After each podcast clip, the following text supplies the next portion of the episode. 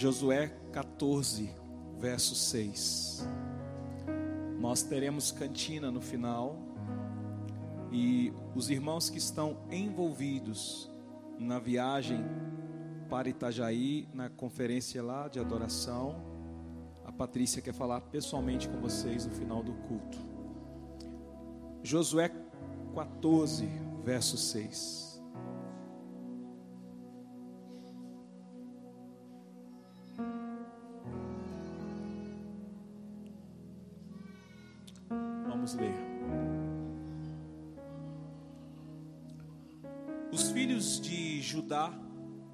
Chegaram a Josué em Gilgal. E Caleb, filho de Jefoné, o quenezeu, lhe disse: Você sabe que o Senhor falou a Moisés, homem de Deus, em Cades Barneia, a respeito de mim e de você. Eu tinha 40 anos quando Moisés, servo do Senhor, me enviou a Cades Barneia para espiar a terra. E eu lhe relatei o que estava no meu coração. Os meus irmãos que tinham ido comigo amedrontaram o povo, mas eu perseverei em seguir o Senhor, meu Deus. Então Moisés naquele dia jurou ele disse: Certamente a terra em que você pôs o pé será sua e de seus filhos, em herança perpétua, pois você perseverou em seguir o Senhor, meu Deus. E agora, eis que o Senhor me conservou em vida, como prometeu. 45 anos se passaram desde que o Senhor falou estas palavras a Moisés, quando Israel ainda andava no meio do deserto. E agora eis que estou com 85 anos. Estou tão forte, hoje como no dia em que Moisés me enviou. A força que eu tinha naquele dia, eu ainda tenho agora, tanto para combater na guerra, como para fazer o que for necessário. Dei-me agora este monte de que o Senhor falou naquele dia, pois naquele dia você ouviu que lá estavam os anaquins morando em cidades grandes e fortificadas. Se o Senhor Deus estiver comigo, poderei expulsá-los, como ele mesmo prometeu. Josué o abençoou e deu a cidade de Hebron a Caleb filho de Jefoné, para ser herança dele. Por isso, Hebron passou a ser de Caleb, filho de Jefoné, o quenezeu, em herança até o dia de hoje, visto que havia perseverado em seguir o Senhor, Deus de Israel. Antes disso, o nome de Hebron era Kiriat Arba. Este Arba foi o maior homem entre os anaquins, e a terra repousou da guerra. Diga glória a Deus. Querido, semana passada nós falamos sobre Josué e Caleb e a terra prometida. Havia uma promessa para o povo de Israel, mas por causa da murmuração, diga comigo, murmuração por causa da murmuração, por causa da dureza de coração, o povo perecia fora da terra prometida. Josué e Caleb estavam entre os doze espias. Lembra que nós lemos lá no livro de Números? Moisés enviou doze. Eles foram espiar, voltaram, fizeram relato a Moisés. E um estava relatando: Moisés, nossa, meu Deus, de fato a terra mana leite e mel. De fato é uma terra maravilhosa, só que lá tem gigantes. Os homens lá são descendentes de Anaquins. Lá é a terra dos Jebuseus, Amorreus, Zuzeus, tu quanto é Zeus. E nós não passamos de gafanhotos diante deles. No momento em que ele relatava isso, Caleb este homem aqui, depois de 45 anos, há 45 anos atrás, ele estava nesse relatório. E ele é um que levanta a mão e fala: Não, nós vamos subir porque nós somos perfeitamente capazes de entrar e possuir essa terra. E aí imagina que causou uma confusão. Passa um pouquinho, Josué fala: Nós vamos sim, porque eles são gigantes, mas eu vejo eles como pão, nós vamos devorar eles como se fosse pão, porque o Senhor está conosco. E debaixo daquela palavra que eles fizeram diante de um relatório, aqueles homens cochicharam entre si e disseram: Vamos apedrejar esses dois que eles estão loucos. Era muito melhor se nós tivéssemos morrido no deserto esses homens estão querendo nos colocar numa fria. A palavra diz que a glória do Senhor encheu o templo. Queridos, quando a glória do Senhor vem, vem o que junto? Diga comigo, juízo. A glória do Senhor veio. E junto com a glória do Senhor veio o juízo. E nós falamos na semana passada. Se você está em meio à tribulação, você está atraindo a glória de Deus. Se você está em meio à tribulação, se você tem sido perseguido pelos adversários, pela enfermidade, pela, pelas maldições, seja por lá o que for, significa que você está tendo a leitura correta, o discernimento correto do mundo espiritual. Foi o que Josué e Caleb tiveram. Mas quando a glória do Senhor veio, veio o juízo, e o juízo foi que estes não vão entrar estes homens não vão entrar, porque eles são duros de coração. E aí acontece tudo, acontece as, as vitórias, e aqui Caleb está relatando, dizendo: Você lembra naquele dia? Você estava lá. E aquele, aquele dia eu tinha 40 anos de idade. Se passaram 45 anos. 45 anos de quê, queridos? 45 anos da palavra que o Senhor deu a partir de Moisés. Queridos, nós ministramos a oferta aqui falando da palavra. Diante daquela viúva, não tinha nenhuma perspectiva, mas quando chega o profeta, diga comigo, profeta, chega junto à palavra. E aí a palavra chegou e mudou tudo aquilo na casa da mulher, da viúva. E aqui, Caleb e Josué, apoiados pela palavra. E qual foi essa palavra? Moisés, naquele dia, naquele dia jurou, dizendo: Certamente a terra em que você colocou os pés será sua e dos seus filhos Queridos, eu não estou falando de uma semana. Eu não estou falando de um mês. Eu estou falando de 45 anos. A palavra estava fresca no coração de Caleb. E ali, diante de Josué, porque Josué foi escolhido para dar sequência naquilo que Moisés estava fazendo. Ele pede, ele pede para que Josué, que estava repartindo as terras, pudesse cumprir a palavra.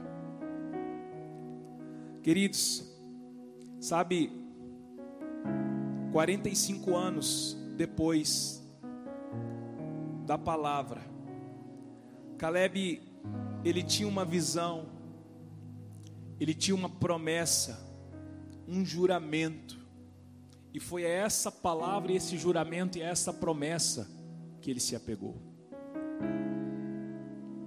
Às vezes assusta, irmãos. Por isso que eu quero recomendar você a você anotar, escrever as palavras que você recebe.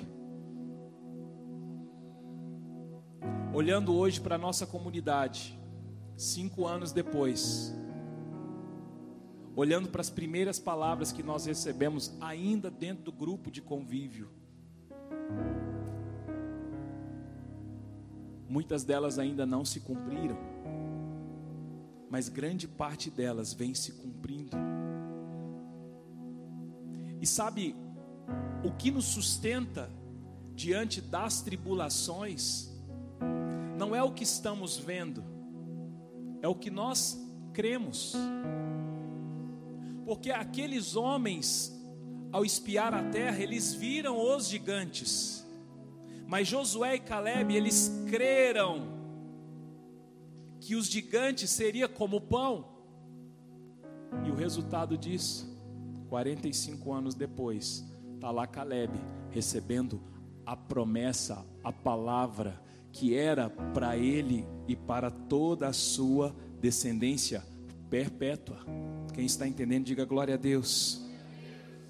Queridos, a visão, ela precisa de uma palavra, porque se a visão não tiver uma palavra, você pode estar facilmente enganado pelas suas emoções.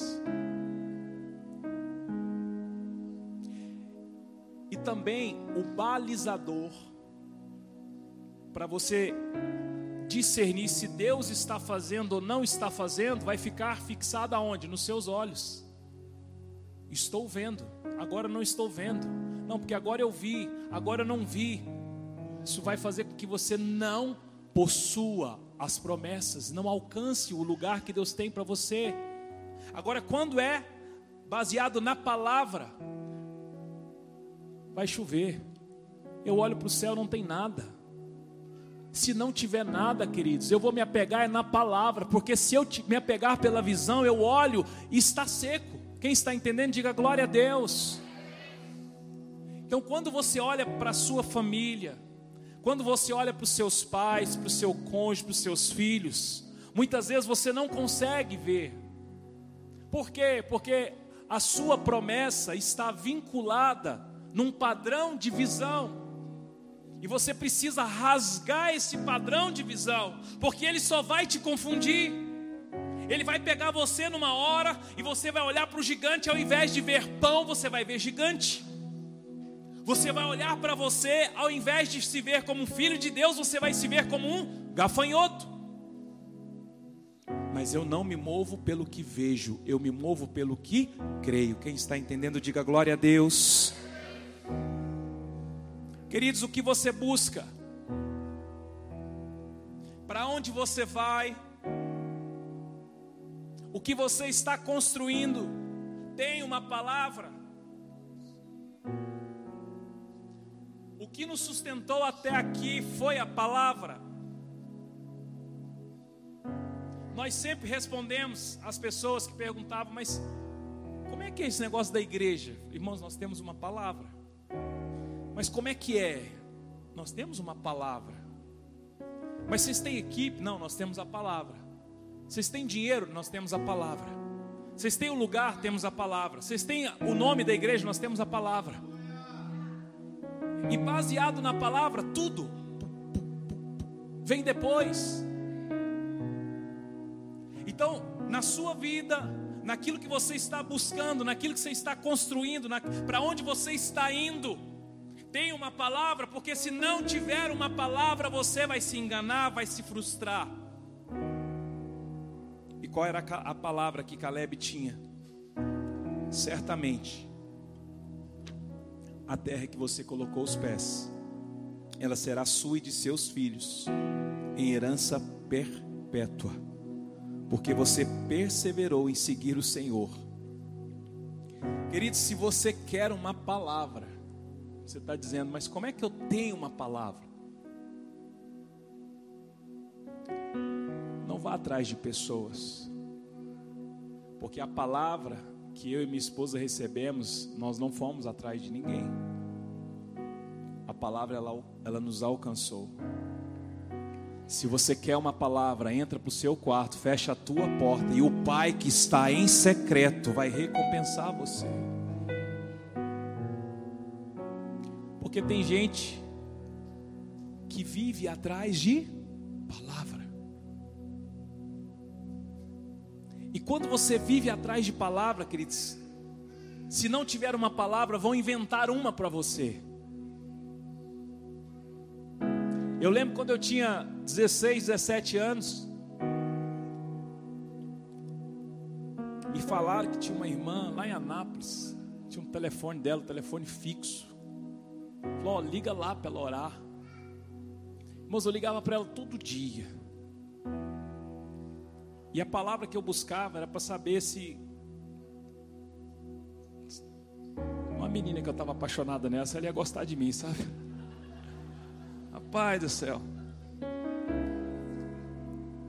E eu, eu falava assim, ela orava, orava. E não vinha a palavra. Eu desligava o telefone, ficava triste. Ficava triste. Ligava todo dia, todo dia, todo dia. E ela falava, a senhora não viu nada, não? Ela, não, irmão. Tá bom. Ligar de novo. E eu falava assim, rapaz, eu vou ter que, no meio da oração, gritar o nome aqui da ungida aqui para ver se Deus fala alguma coisa. Ainda bem, né, irmãos? Porque aí Deus foi e me enviou minha esposa de verdade, né? Que cilada que eu ia entrar, hein, irmãos? Não ia durar seis meses. Agora, por que, que eu estou falando isso, irmãos? Porque quando você sai buscando uma palavra, você pode facilmente entrar em confusão. Ou você acha que os espíritos malignos não podem usar pessoas? E aí você fica ali todo com as antenas ligadas atrás de uma palavra. E se Deus quiser te dar uma palavra, o profeta vai te achar. Ele vai te ligar, você foge dele. Né, Vera?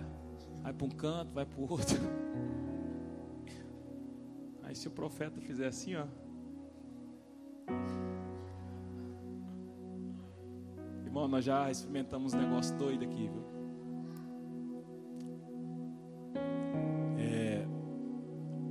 Glória a Deus pela vida da Vera, pela vida de outros profetas que a gente tem aqui no nosso meio, que a gente sempre sempre andou, sempre ouviu, né? O Jackson também sempre profetizou. Porque, irmãos, o profético, o profeta, ele aponta. E eu sei que às vezes é meio confuso e você tem que ficar meio com o pé atrás mesmo. Por quê? Por causa do modelo que tem lá fora de confusão, de exploração, exploração emocional, exploração financeira, exploração de quanto tem jeito mas você tem que ter uma palavra. Tá, mas eu não tenho. Fecha a porta do teu quarto. O seu pai, o meu pai, que nos vê em secreto, nos recompensará. Essa recompensa, queridos, não é um bem, é uma palavra, porque eu não preciso de nada a não ser a palavra. Porque a palavra é que me sustenta. Quem está entendendo, diga glória a Deus. Depois que Caleb relata dos 45 anos de perseverança, ele diz que se encontra tão forte como naquele dia. Qual é o segredo, queridos?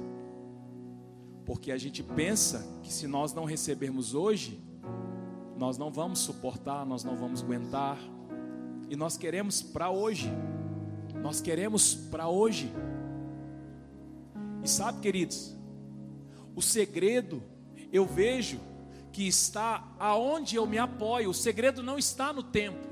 O problema não é se vai durar uma semana ou 45 anos, o problema é aonde eu estou apoiado. Porque se eu tiver apoiado na palavra daqui 45 anos, quando chegar a promessa, eu vou poder dizer: a minha força é tal qual aquele dia em que recebi a palavra.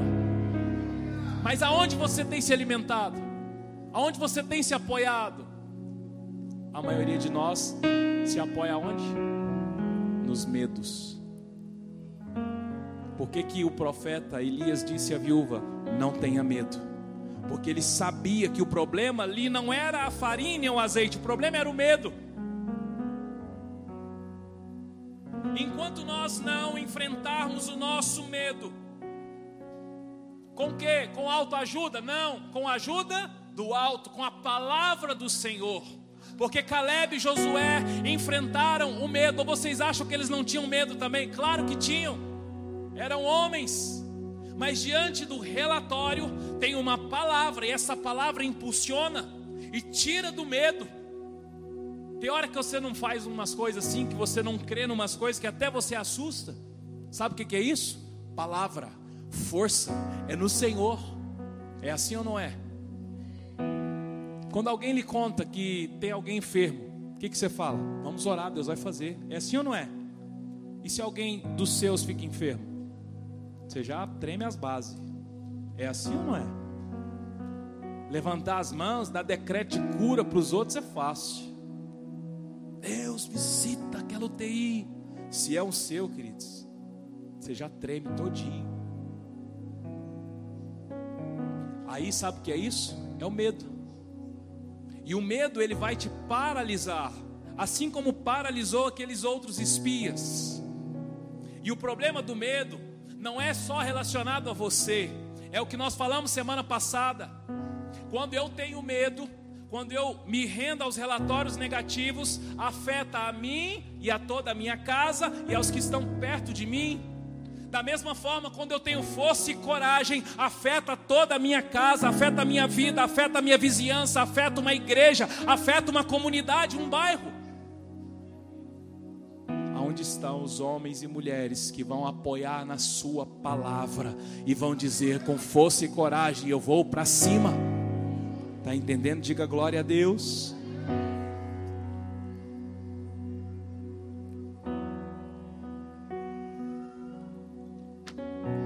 Queridos, a palavra é que me sustenta durante a caminhada. A força, ela vem da palavra. A força não vem da visão. Então para de querer ficar vendo coisas. Tem horas que nós precisamos é fechar os olhos. Então, nesses dias, ao invés de abrir os olhos para ver se tem um, um, um, sinalzinho de conversão da sua família, um sinalzinho de, de, de, de uma porta aberta, um sinalzinho de cura, um, feche os olhos nesses dias porque olhos abertos nesses dias vão fazer com que você enxergue errado. Então fecha os olhos e veja com as lentes espirituais, através da fé, através da força, através da palavra. Tá entendendo? Diga amém. Sabe por quê, queridos? Não só de pão viverá o homem, mas de toda a palavra que procede da boca de Deus. É tão simples. Só que hoje, irmãos, quando eu li esse texto, que eu já falei dele, não sei quantas vezes que eu já falei sobre a tentação de Jesus.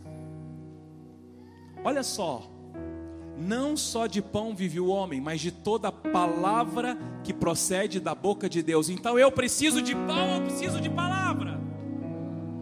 Eu preciso é da palavra, eu não preciso do pão. E quando eu saio de casa atrás do pão sem a palavra, eu vou passar fome. Ou eu vou ceder aos diálogos com Satanás. Hum, porque eu estou com fome, porque eu estou buscando é pão, e eu não encontro o pão. Aí vai vir alguém e vai dizer: por que você não pede para essas pedras se transformarem em pão? Aí você está com fome. Eu estou conjecturando, irmãos. Você está entendendo? Então eu preciso sair de casa é, é em busca da palavra. Se eu tenho uma palavra, é olhando para a palavra. Qual é a palavra que eu tenho? Os ventos estão contrários, queridos. Laudo médico, o clima, o pecado que você cometeu, 1900 bolinha. Aí alguém, ah, porque a espada não vai se apartar da sua casa. Queridos, eu tenho uma palavra. A palavra que eu tenho é que Ele me tirou do império das trevas e me trouxe para o reino do Filho do seu amor. A palavra que eu tenho é que Deus colocou dentro de mim o espírito do seu filho que clama: Abba, Pai, Abba, Pai, Abba, Pai. Por isso que no momento da adoração a gente levanta as mãos e fica, mas não é você que está clamando, é o Espírito que Deus colocou aí dentro. Está entendendo? Diga glória a Deus. É simples.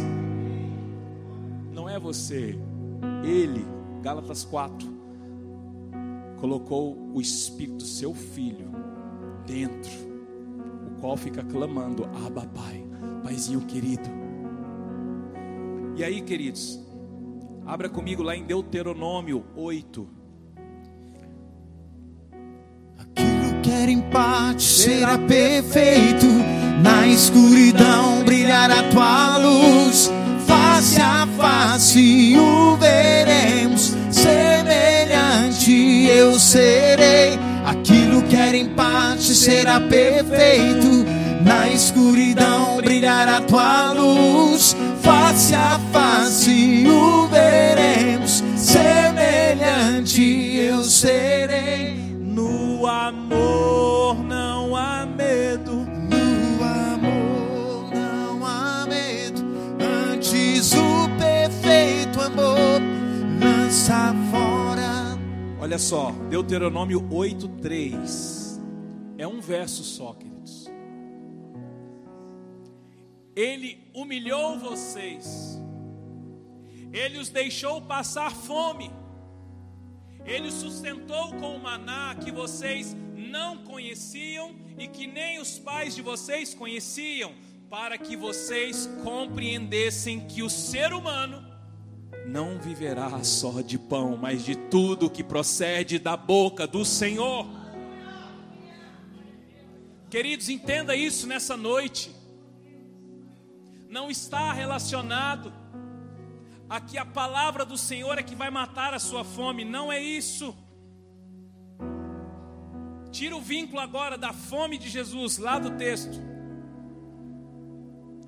Aqui a palavra diz o seguinte: foi Ele quem os humilhou, deixando vocês passar fome, depois sustentou com maná, para mostrar a vocês que nem só de pão viverá o homem, mas de toda palavra que procede da boca do Senhor. O homem, o ser humano, o homem e mulher, nós vivemos é da palavra que procede da boca do Senhor. E qual é a palavra que o Senhor tem para a sua vida? Se você não tem clareza disso, você precisa então ir para a palavra.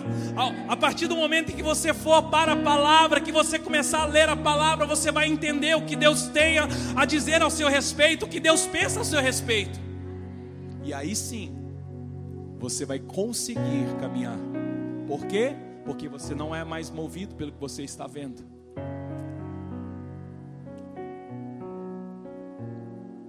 Você não vai mais olhar para os seus filhos, nunca mais, e vê-los baseado em relatórios médicos, em relatórios de terceiros ou impressões suas, porque as suas impressões elas estão baseada nos seus olhos abertos. Fecha os seus olhos nesses dias.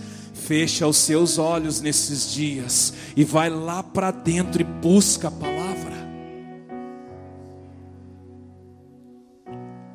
Salmo 119. Salmo 119. Faz o teste, irmãos. Faz o teste no meio da tribulação, abre a Bíblia e começa a ler, começa a falar uns salmos, começa a orar. Só é difícil os cinco primeiros minutos, irmão. Se você não dormir nos cinco primeiros minutos, embala. Mas se você, nos cinco primeiros minutos, abrir a boca ou ir para o Instagram, já era. Aí você vai andar por vistas. Não é? Vamos lá. Salmo 119, verso 116.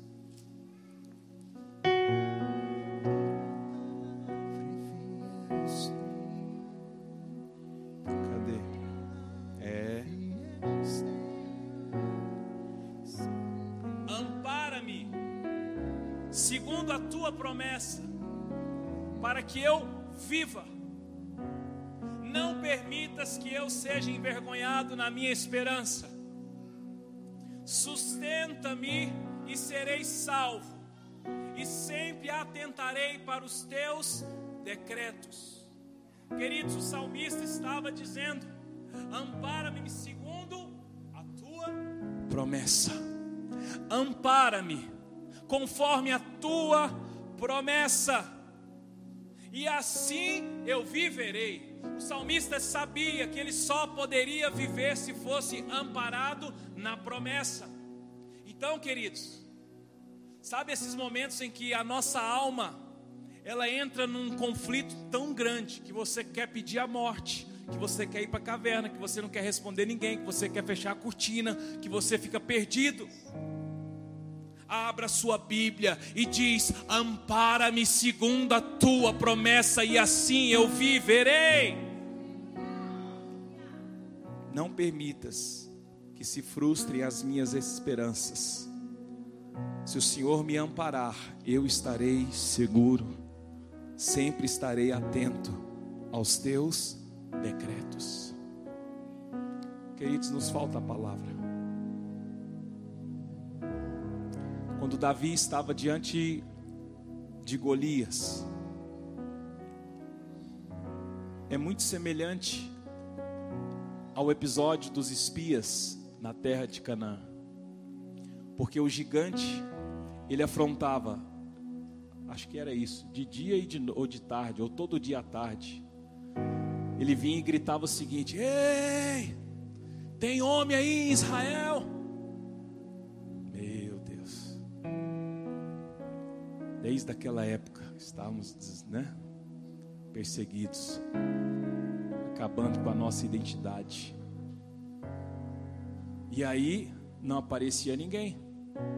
Davi falou assim: O que, que ele está falando mesmo? Não, ele disse que se matar. Davi olhou para ele e falou assim: Rapaz, mas quem é este incircunciso para afrontar o exército do Deus vivo?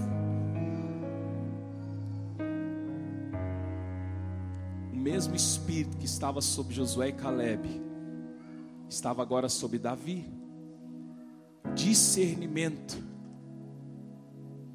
Aqueles que estavam com os olhos naturais viam o gigante. Agora Davi se apegou aonde, irmãos? Na palavra. Você vem contra mim com espadas e lanças, mas eu vou contra ti no nome do Senhor. Não, porque Davi matou o gigante com a funda, queridos. Ele derrubou o gigante com uma funda na palavra. E ele matou com o quê? Com a espada. E aí, sabe o que, que acontece? Nós não percebemos quando nós agimos igualinho. Quem já viu essa expressão? Hã? É só nós que tem quase 50, né? Para amar. Nós agimos igualmente aos dez espias igualmente aos irmãos de Davi. Mas nós não percebemos, porque afinal de contas, nós estamos envolvidos na vida cristã. Envolvidos na vida cristã. Queridos, Deus não tem prazer naquele que retrocede. Diga comigo, Deus não tem prazer naquele que retrocede. Abra comigo em Hebreus. Hebreus está no Novo Testamento. Se você abrir lá em Apocalipse e voltar algumas páginas, você chega facinho.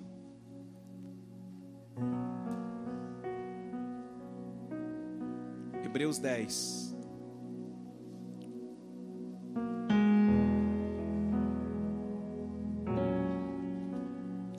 Deus de aliança, Deus de Deus que não é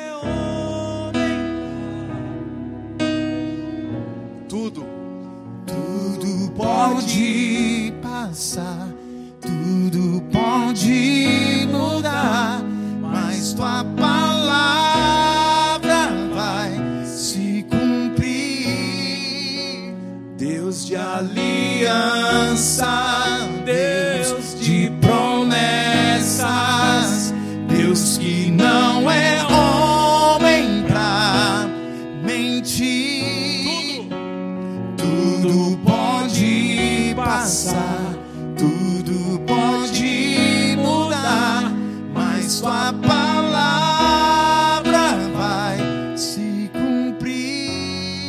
Hebreus 10, verso 32.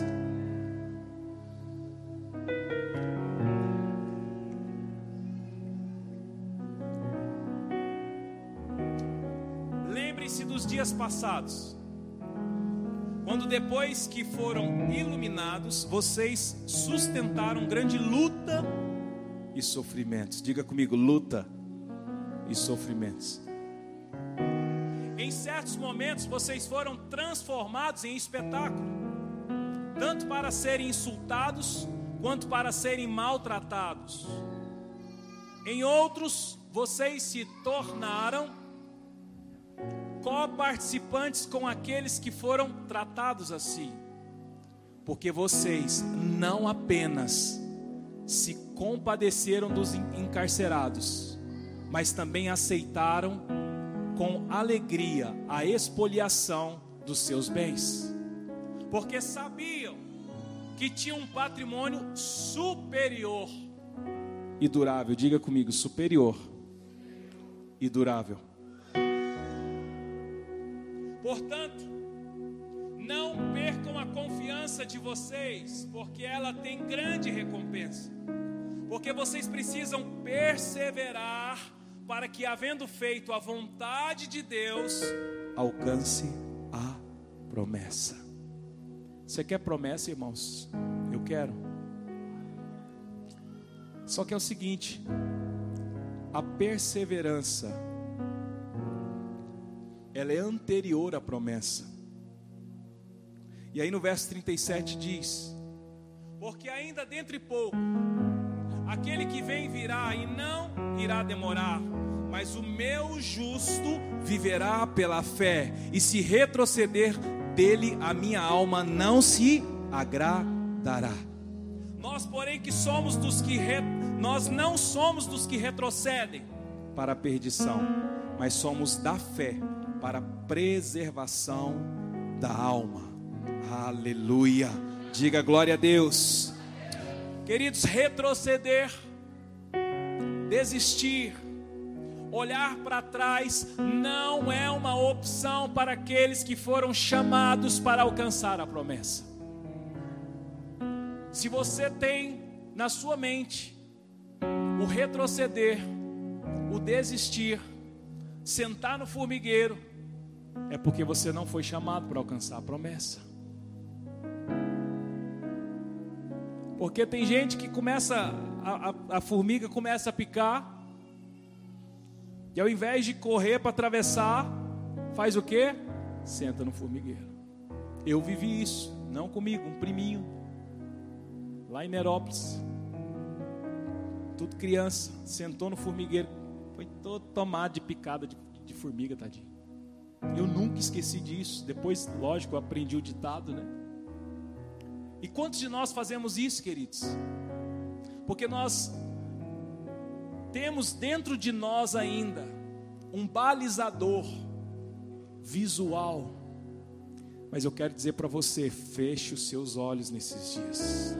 Pega no seu espírito que eu estou falando, fechar os olhos, feche as janelas daquilo que alimenta somente a visão vai para o discernimento espiritual, busca a palavra aqui dentro. O justo, vê, mas ele vive pelo que crê. Queridos, o justo aqui não são os que exercem justiça, tá? Mas sim os que foram justificados pelo sangue, aqueles que foram alcançados pelo sangue. Agora, na caminhada até a promessa, nós precisamos enfrentar lidar com as tribulações. Porque se nós, que já conhecemos a palavra, queridos, não aceitarmos essa realidade, nós vamos viver um evangelho totalmente distorcido. Porque por aí tem evangelho que diz que tribulação é o que? Pecado, falta de Deus, falta, né? Então, doida. Os heróis da fé, todos eles pecaram então. os apóstolos, todos eles estavam desviados do propósito. Queridos, nós precisamos encarar a tribulação. E sabe, a tribulação,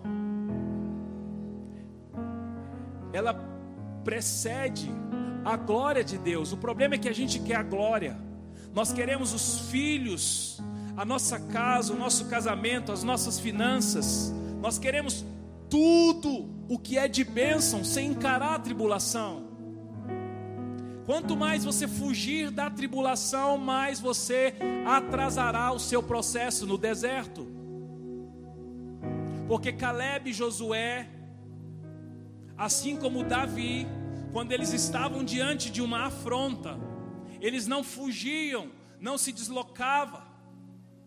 Lá em casa a gente fala para as crianças: meu filho, foge de confusão, foge de confusão. Né? Ou seja, a confusão está aqui, você vai para lá. Mas na vida cristã não é assim, eu não, eu não posso fugir.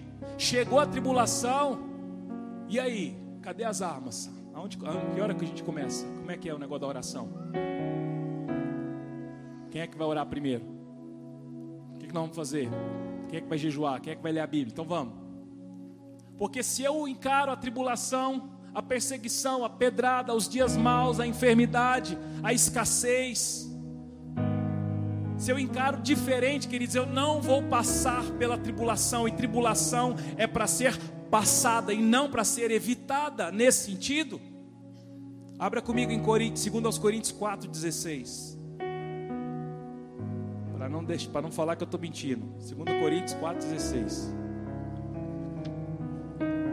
Senão depois vai pegar só essa parte que eu falei, que não pode evitar a tribulação, vai falar mal, né? Então você vai ver só. 2 Coríntios 4. Verso 16. E para não deixar eu mentir, eu vou ler em duas versões, que é para tirar todo o espírito de engano.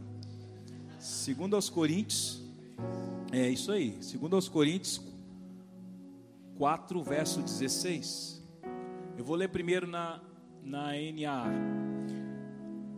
Por isso, não desanimamos, pelo contrário, mesmo que o nosso ser exterior se desgaste, o nosso ser interior se renova dia a dia, porque a nossa leve e momentânea tribulação produz para nós um eterno peso de glória, acima de toda comparação, na medida em que não olhamos para as coisas que se veem, mas para as que não se veem, porque as coisas que se veem são temporais, mas as que não são, as que não se veem, são, são Agora pega a outra tradução.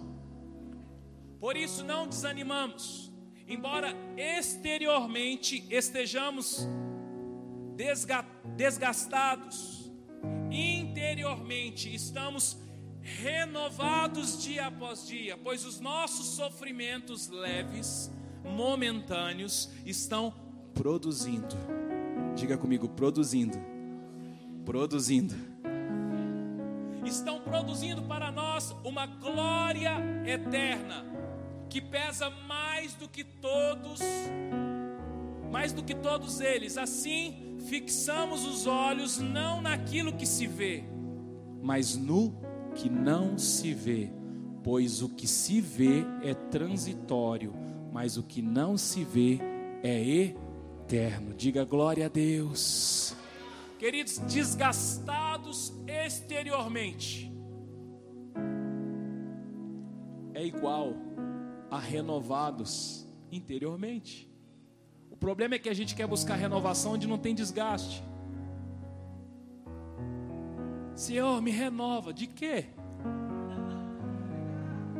Senhor, me cura, de quê? Senhor, está doendo, aonde foi a pedrada? Então, queridos, como disse o apóstolo Luiz faca no dente. Tipo Braddock, ele falou. Achei engraçado.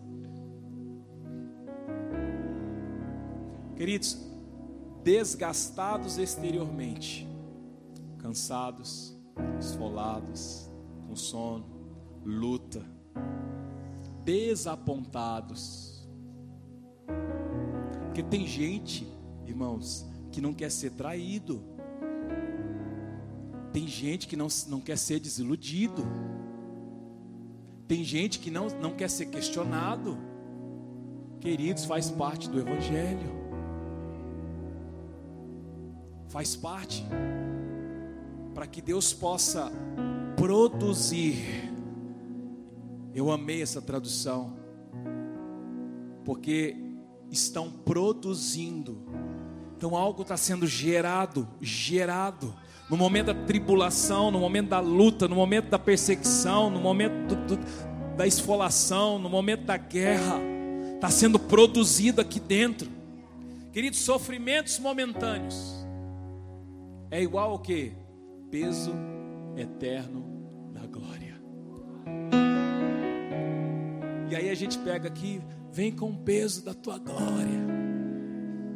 Queridos, o peso da glória não virá sem sofrimentos momentâneos, não é?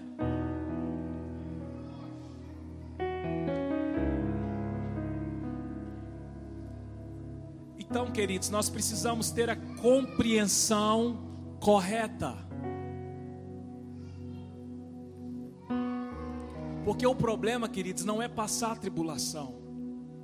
O problema é você estar numa tribulação e não ter uma palavra.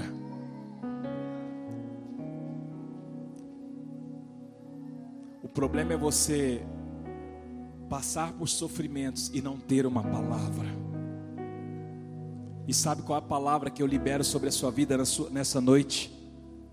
Haverá uma renovação no seu interior haverá um peso eterno de glória sobre você.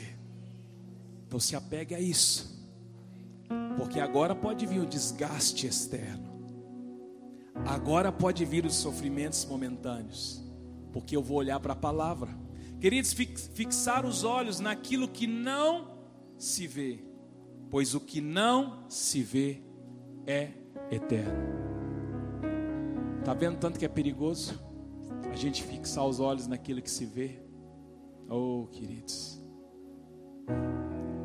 Quem aqui já passou por um problema assim complicado e chega alguém de fora, fala, calma. É aqui, ó. Pecinha aqui, você faz isso, você liga. Você... Por quê? Porque quando você está no problema, você está afetado, você está totalmente afetado. Ou seja, você está com os olhos no externo. Aí chega alguém que não está afetado pelo problema e consegue te ajudar. Nossos olhos, queridos, nesses dias, eles têm que estar fechados para as coisas que se veem e aberto para as que não se veem. Está entendendo? Diga glória a Deus. Vamos orar, que vocês já estão abrindo a boca aí que eu vi. Eu vi.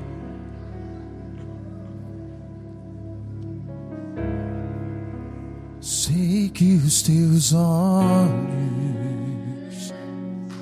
sempre atentos, permanecem em mim.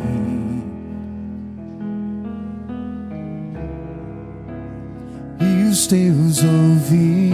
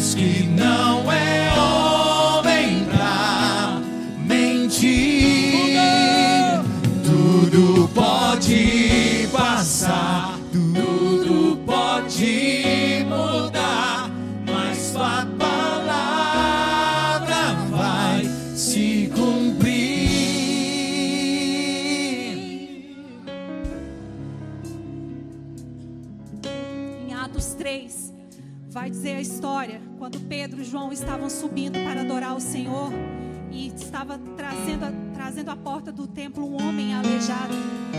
E esse homem todos os dias era colocado ali para pedir esmola. E quando ele vê Pedro e João e olha para eles, ele pede esmola. E Pedro diz algo para ele: olhe bem para mim. Olhe bem para mim. Eu não tenho prata, eu não tenho ouro, mas o que eu tenho eu te dou, eu compartilho com você. Em nome de Jesus Cristo Nazareno, ande. E a Bíblia diz que aquele homem, tomado pela mão de Pedro, é levantado e ele começa a andar. E eu quero dizer para você nessa noite, o Senhor tr- trouxe ao meu coração nessa noite, que tem muitas pessoas na igreja do Senhor que estão como esse homem, vêm à porta do templo, chegam até o templo deficiente em alguma área da sua vida, seja no seu casamento, seja no seu ministério, seja na sua finança, esperando algo de alguém, esperando que o, que o profeta coloque a mão na sua cabeça, esperando que o pastor vá até você e te abrace, esperando que um obreiro libere algo sobre você. Mas aqui nessa palavra algo crucial. Eu não tenho prata, eu não tenho ouro. Não espere de homens aquilo que só Jesus Cristo pode te dar. Nessa noite eu quero te dizer. Tem homens e mulheres aqui que têm deficiência em alguma área da sua vida, porque esperam em coisas aquilo que só Jesus pode dar. O homem que andou por vista chamou-se Ló. Ele comprometeu não só ele, mas ele comprometeu também a sua casa, a sua família. Nós vemos homem como Abraão que não andou por vista e viu se cumprir a sua promessa. O dia que ele esperou em Agar, Isaac nascer, nasceu Ismael. Mas o dia que ele compreendeu a verdade, a palavra, nasceu Isaac. Quantos outros homens nós podemos nos lembrar na palavra de Deus? José, preso no Egito, distante da sua família, creu na sua palavra, na palavra liberada sobre a vida dele e viu a promessa do Senhor se cumprir sobre a sua vida. Moisés, quando saiu do Egito, ali levando aquele povo 40 anos, caminhando em tamanha dificuldade, mas crendo na palavra, o seu homem exterior se se desgastava, mas seu homem interior era renovado todos os dias. Quantos outros homens nós podemos citar na palavra? Davi, perseguido por Saul, enquanto ele corria o reino de Israel. Sabe o que acontecia, meus queridos? Estava sendo só perseguido, não. Ele ia mapeando o reino que ele ia tomar posse através da palavra que o Senhor tinha liberado sobre a vida dele. E eu quero te dizer nessa noite: se você está aqui, se você chegou aqui até esse lugar, esperando que alguém colocasse a mão sobre você para liberar uma palavra, olhe para a palavra da verdade. Aqui está a palavra, aqui está todas as promessas. Para cada palavra do Senhor é um sim e um amém para você.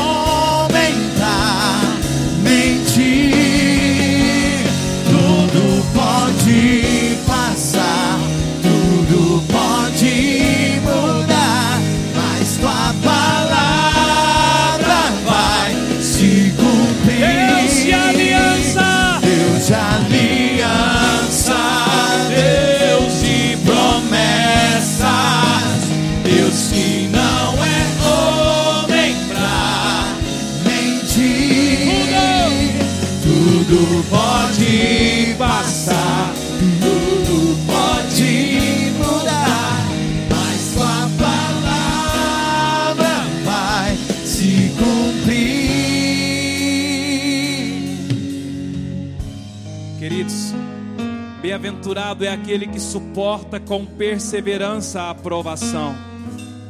Porque depois de ter sido aprovado, receberá a coroa da vida, a qual o Senhor prometeu aos que o amam. Ninguém ao ser tentado diga, sou tentado por Deus, porque Deus não pode ser tentado pelo mal e a Ele mesmo não tenta ninguém. Pelo contrário, cada um é tentado pela sua própria cobiça. Quando, quando essa o atrai e o seduz, então a cobiça, depois de haver concebido, dá luz ao pecado, e o pecado, uma vez consumado, gera morte. Não se enganem, toda boa dádiva, todo dom perfeito vem lá do alto, descendo do Pai das luzes, em quem não pode existir variação ou sombra de mudança, pois, segundo o seu querer, Ele nos gerou pela palavra da verdade para que fôssemos como que primícias de suas criaturas. Queridos, o problema de andar pelas vistas é porque nós podemos ser facilmente enganados pela cobiça e posteriormente pelo pecado e a morte. Então faça uma aliança com o Senhor nessa noite de não viver pelo que você vê, mas sim pelo que você crê. Nessa noite nós liberamos sobre a sua vida uma medida de discernimento, uma medida de palavra, uma medida de compreensão no mundo espiritual para que você possa discernir e agir baseado na fé, porque o justo viverá pela fé, nós não viveremos pelas vistas, mas viveremos pela fé. Irmãos, eu sinto algo enquanto nós estávamos orando aqui agora. Muito forte o que foi ministrado hoje acerca de que não, nem só de pão viverá o homem. Presta a Bíblia aqui, pastor, rapidão. Esse texto de Deuteronômio, eu confesso que é um dos textos mais poderosos que eu já li.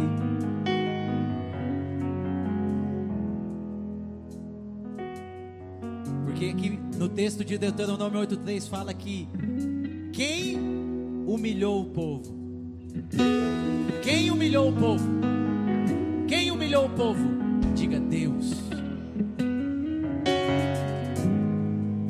Eu quero liberar algo sobre a tua vida. Sabe por que, que muitas vezes nós estamos passando um tempo de humilhação, onde nós não conseguimos discernir o que acontece? Querido, porque Deus quer nos tirar do lugar da necessidade do pão e nos levar para a necessidade da palavra.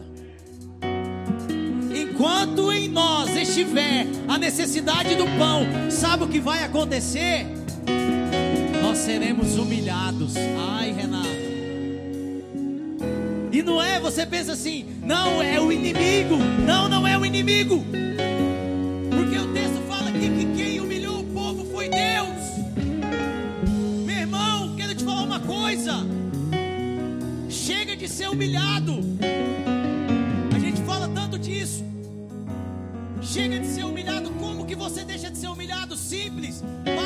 viver pela necessidade do pão e seja levado pela necessidade da palavra.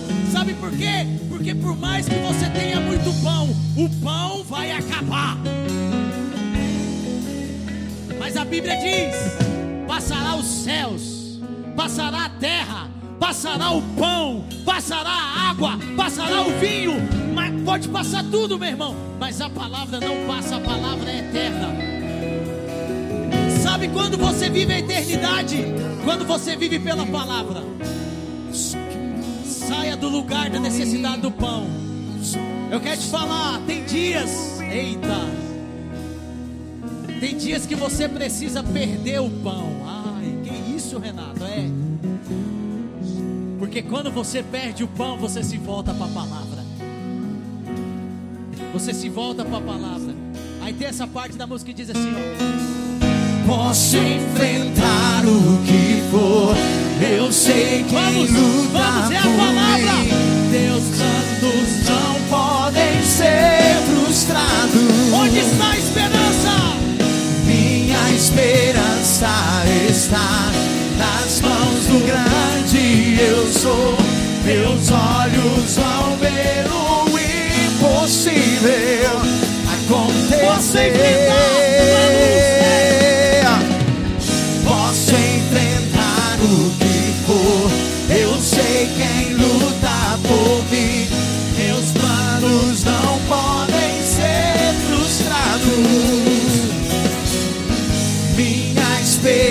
esperança está nas mãos do grande eu sou.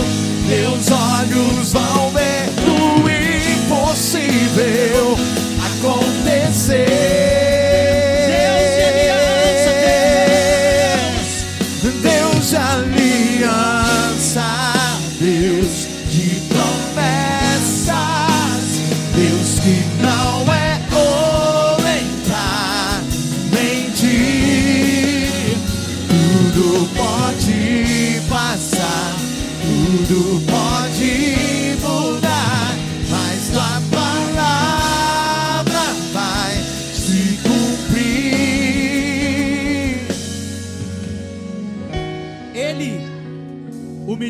Vocês, Ele os deixou passar fome, Ele os susten- sustentou com o maná que vocês não conheciam e nem o pai de vocês conheciam, para que vocês compreendessem que o ser humano não viverá só de pão, mas de tudo o que procede da boca do Senhor. Sabe qual o problema? Para nós, só serve o sim de Deus. Para muitos, a resposta de Deus é só o sim. Deixa eu te falar uma coisa. Você precisa se alegrar com o não de Deus, da mesma forma que você se alegra com o sim. É desse lugar que Deus está nos tirando, irmãos. Graças a Deus, pastor, porque Deus está nos tirando desse lugar. As palavras aqui é para nos tirar do lugar. Sabe qual lugar? O lugar que nós vivemos para nós mesmos. E por que, que a Bíblia fala que o maná? O maná é o pão que não pode ser guardado. O maná é o pão que não pode ser guardado. Muitas pessoas estão guardando um pão que você deveria repartir. Ah, irmão, deixa eu te falar uma coisa. Por isso que vem a humilhação, sabe por quê? Porque aquilo que você deveria repartir, você está guardando para si. O que, que tem aí na sua vida? O que, que tem aí dentro de você que você precisa repartir? Repartir. Para de guardar, meu irmão. Essa noite eu creio em nome de Jesus. Em nome de Jesus. Vamos fazer algo aqui. ah, Deus, em nome de Jesus, nessa noite, que o pão que estava guardado, o pão que estava guardado, não é esse que vai nos sustentar mais. Mas Deus,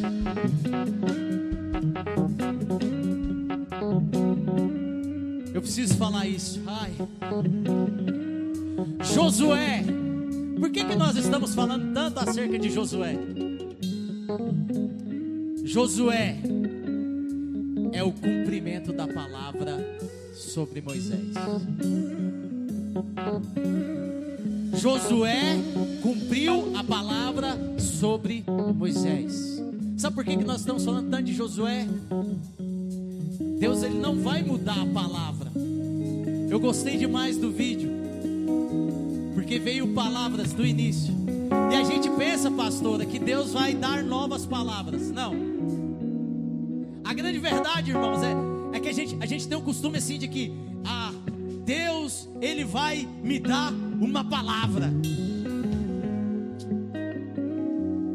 Deus ele é a palavra. A grande verdade é que nós é que precisamos nos inserir a sua palavra.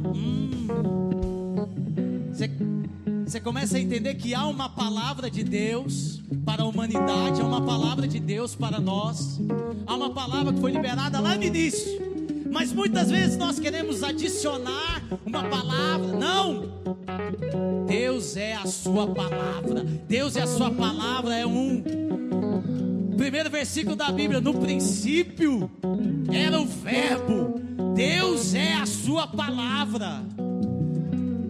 E muitas vezes nós queremos, Deus não me dá uma palavra, não, Ele é a palavra. Nós é que precisamos mergulhar, nós é que precisamos nos inserir. A nossa vida está aqui, a nossa vida está aqui. Então, noite, fecha os teus olhos aí agora.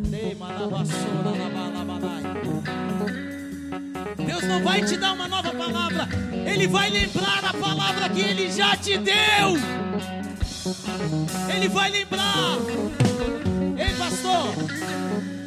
Essa casa é casa de Gideão e Débora, sim. Sabe por quê? Porque foi a palavra. O Gideão ainda estão meio ainda perdido nos lagares, né? Mas a gente vai, a gente vai ver o sinal de Deus. As Déboras já estão despertas. Mas sabe que ainda um novo patamar a ser atingido. Mas é a palavra. Quantos aqui já receberam palavra de Deus?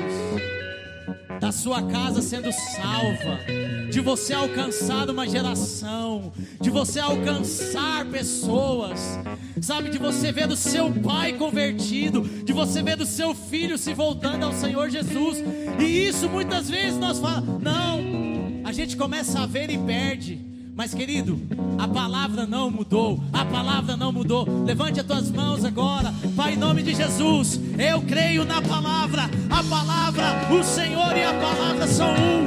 No princípio era o Verbo, e o Verbo era Deus, e o Verbo estava com Deus. A palavra do Senhor, ela vai se cumprir. Deus, em nome de Jesus, aqueles que estão aqui por algum momento se perderam em meio ao pão, em meio à necessidade, em meio àquilo que muitas vezes é temporário e perdeu o caminho da eternidade. Senhor, em nome de Jesus, nessa noite, traga-nos de volta a palavra, traga-nos de volta a palavra.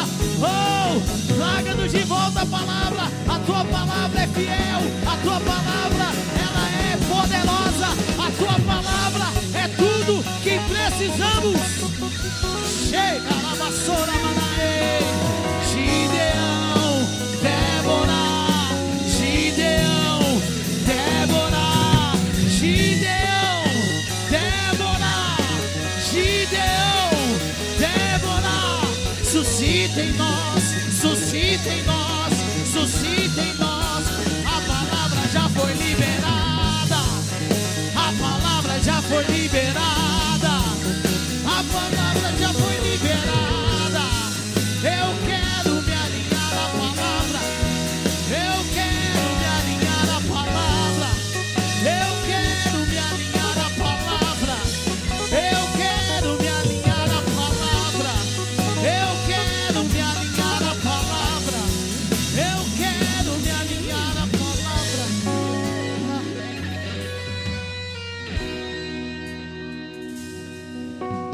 humilhação que muitas vezes nós estamos passando é para nos alinhar à palavra e para mostrar que não é de pão que você vive, é da palavra. Se alinha a palavra, se alinha a palavra. Mude a sua oração. Pare de pedir uma palavra para Deus. Deus ele já deu uma palavra para nós. Deus já deu uma palavra para nós. Nós aqui precisamos aqui, ó, ah, entrar aqui, mergulhar, beber e ah. em nome de Jesus, quantos recebem isso? Josué, ei, Josué é o cumprimento da palavra. A palavra que que Deus deu para Moisés de libertar o povo se cumpriu em Josué. Um tempo de Josué é um tempo de cumprimento da palavra. Não se espante. Pais se convertendo nesses dias, sabe por quê? Porque são dias de Josué. Espante do seu filho ser levado ao arrependimento, sabe por quê? Porque são dias de Josué. Não se espante de Deus fazendo algo no meio do seu casamento, que você isso nunca vai mudar de repente as coisas mudam, sabe por quê? Porque são dias de Josué, do cumprimento da palavra que Deus te deu lá no início. Eu falei hoje para Mariane, tem várias coisas que ela escreveu na Bíblia dela ali. Ela escreve muito na Bíblia. Eu falei, essa é você. Olha para o espelho aí, essa é você. A palavra não vai vir nova. Essa daqui é você. Você é o que está escrito aí. Você é o que está escrito aqui. Eu amo a palavra. Mais do que o pão. Mais do que o pão. Mais do que o pão. Nessa noite nós não queremos pão, nós queremos nos voltar à palavra. Vai voltar à palavra, voltar à palavra, voltar à palavra, voltar à palavra, voltar à palavra. Chei, Eu não quero pão, eu não quero pão. Eu estou farto do pão, mas a palavra, ela me sacia. Mas a palavra, ela me completa. Mas a palavra,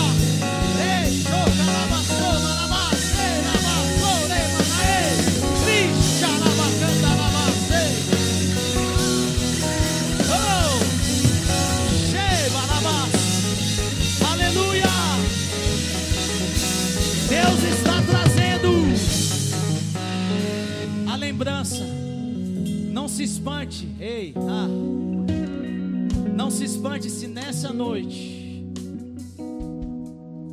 você sonhar com coisas que há muitos anos você não sonhava. Eita. Sabe por quê? A palavra não é nova, ele está relembrando. Pessoas aqui que sonhavam ir para as nações. Isso parece tão longe hoje. Você vai sonhar com bandeira hoje. Você vai sonhar com pessoas se ajoelhando e se rendendo ao Senhor Jesus. E você vai falar: o que, que é isso? Deus está nos trazendo de volta a palavra que Ele nos chamou. A palavra do início, a do primeiro amor.